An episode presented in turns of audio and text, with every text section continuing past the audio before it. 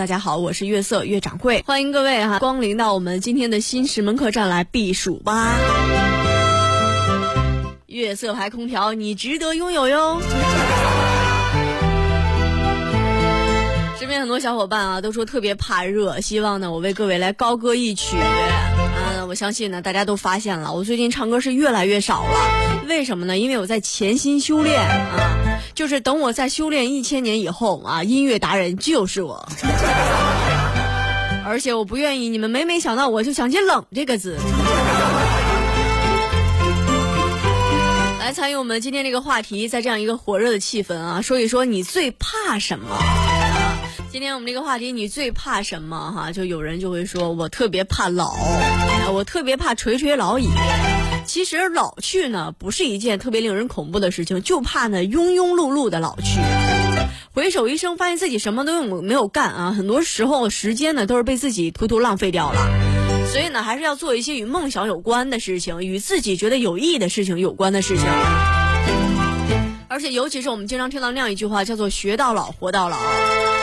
接下来咱们就带的是一个励志故事啊，说一说老年人为了报老年大学热门课程冒雨彻夜排队的精神故事，啊，这个事儿呢发生在什么时候呢？六月二十七号啊，刚刚过去不久，说金陵有一个老年大学开始了二零一五学年度的报名。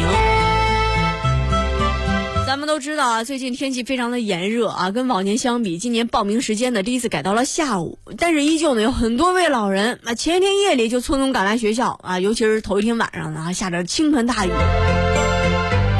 倾盆大雨跟鹅毛似的，啊彻夜排队，等到第二天清晨呢，排队人数已经高达了几百多人。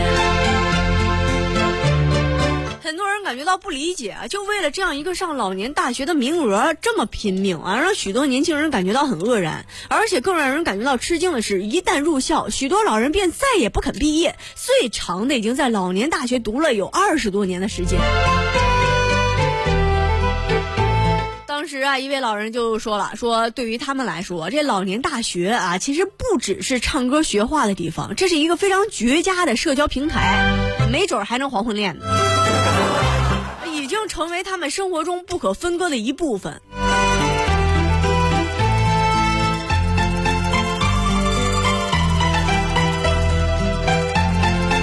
为什么老年人会这样觉得呢？因为自己正好也退休了，那五六十岁的年纪啊，正好是非常的尴尬。这时候呢，这个家人还有这个朋友啊都不在身边，只能呢去自己找一些，比如说跳跳广场舞啊，出去学习之类的。尤其是有一个文凭啊，出来听起来也好听。黄昏恋的时候，学历也很重要嘛。那就是因为这样一个情况啊，老人一般都是自己在家，所以闲的也无聊嘛，也愿意去上个学啊，跟别的人交流交流啊，同龄人一块跳跳舞啊，画画画之类的。那当时啊，在前来报名的老人当中，最受欢迎的是什么专业呢？都是声乐、电脑、钢琴、舞蹈、摄影等等热门专业，都是特别能够感觉到反映到这些呃高尚情操的一些东西。而且我看完之后，这都是我从小就想学的东西啊！就每年啊，一开课，这些专业的名额基本上在开始报名之后一两个小时内就瞬间被抢光了。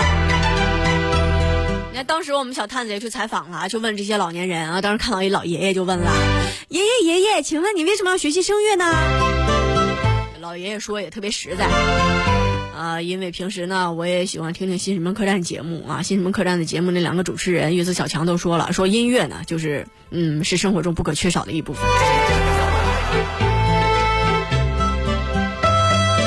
而且除了这些音乐呀、声乐呀，还有这个电脑啊，一般那边老年人对这个电脑一窍不通，有的时候这个鼠标啊都不会用。呃，但是呢，你就问孩子，孩子有时候特别不耐烦，不跟你解释啊，所以人家上学啊就学学这个电脑怎么应用啊，平时怎么在电脑上网购啊。啊，听说好多老年人自从学了电脑之后，家里钱都不够花了。名额供不应求的情况啊，学校每年都在扩大招生规模。那当时相关负责人说了，说我们这所学校啊，建立了三十一年的老年大学，最初只有两三个班级啊，去年变成了二百六十七个班啊，今年又增加了，增加到了二百七十七个班。我是觉得应该一步到位啊，一下一千多个班，跟咱们分舵似的，毫无后患。啊，当时啊，在新增的班级中还有新的课程啊，有的呢就是一些热门班的扩充。了这些什么钢琴呀，还有这个一个最热门的专业是什么呢？舞蹈。然后学舞蹈的老年人纷纷表示啊，虽然舞蹈没有学好，但是最后都成双成对了。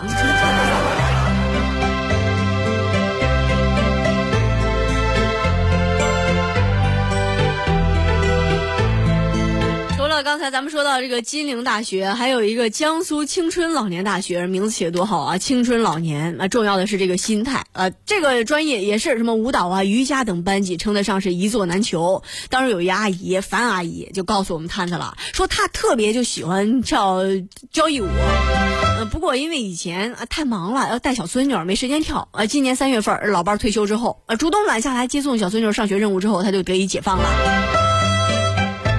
不过人大学招生时间啊，跟他有些错位，人问了好几所老年大学，这舞蹈班的初级招生呢都满了。樊阿姨不甘心啊，最后直接跳级，在江苏青春老年大学上了这个交谊舞的高级班。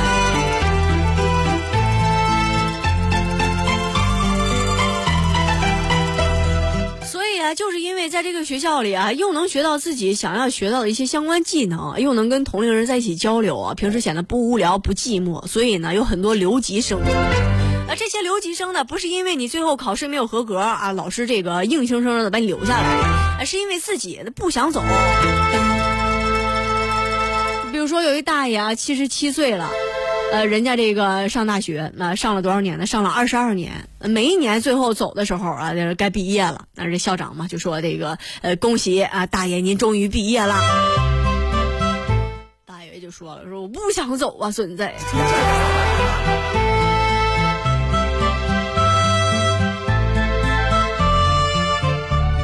上老年大学啊，不管是谁，你只要报名，你就可以去，所以门槛非常低，而且学费呢收的也很低，也能学到一些技艺。所以对老年人来说，老年大学成为他们一个社交平台，这也使得他们啊就越来越舍不得离开。所以我就发现啊，这扩招啊招的不是更多的新人，是老年人再也不走。现在这个大学非常受欢迎啊，老学员也不肯毕业，新学员逐年增加，而学校扩容能力有限啊。这些老年大学现在面临一个最大的问题啊，就是这上课究竟应该在哪里上呢？那后来呢，经过一些相关负责人的研究啊，现在这个很多社区服务中心都已经成了社区老年大学。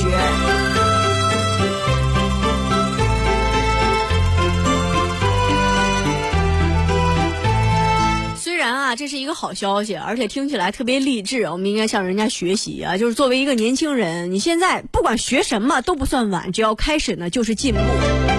还有一个严肃的社会问题啊，就是说这个老年人为什么喜欢去上大学呢？喜欢跟同龄人学学跳舞啊，或者从来也不肯毕业呢？还是因为啊，平时在家里没有人陪啊，太过于孤单。在老人的问题上，还是那句话，不容忽视的是子女啊！希望大家呢没事儿能够常回家看看，把跟朋友聚会、跟别的人应酬的时间多分给爸妈一些时间。呃，很多人呢，老人都非常喜欢这大学里的一些呃什么销售人员呀，或者一些老师啊，老师给他们讲课的时候，就像自己的孩子一样啊，特别耐心。所以呀，人家哪怕花个钱啊，哪怕一直留在那里，也想继续上这个老年大学。从我个人的一些上学的经验来说啊，就如果身边的朋友对我特别好，如果我爸妈呢，就是呃，也是对我特别的好，特别耐心之类的啊，就谁愿意去上学和考试啊？呃，刚才说的话代表主持人的个人言论，不代表本台立场。所以啊，看到身边很多小伙伴最近也开始学习了，有学法语的，有准备学钢琴的，有准备把自己曾经的专业英语来捡起来的，我觉得特别好啊！希望你们以后发达呢，不要忘记我。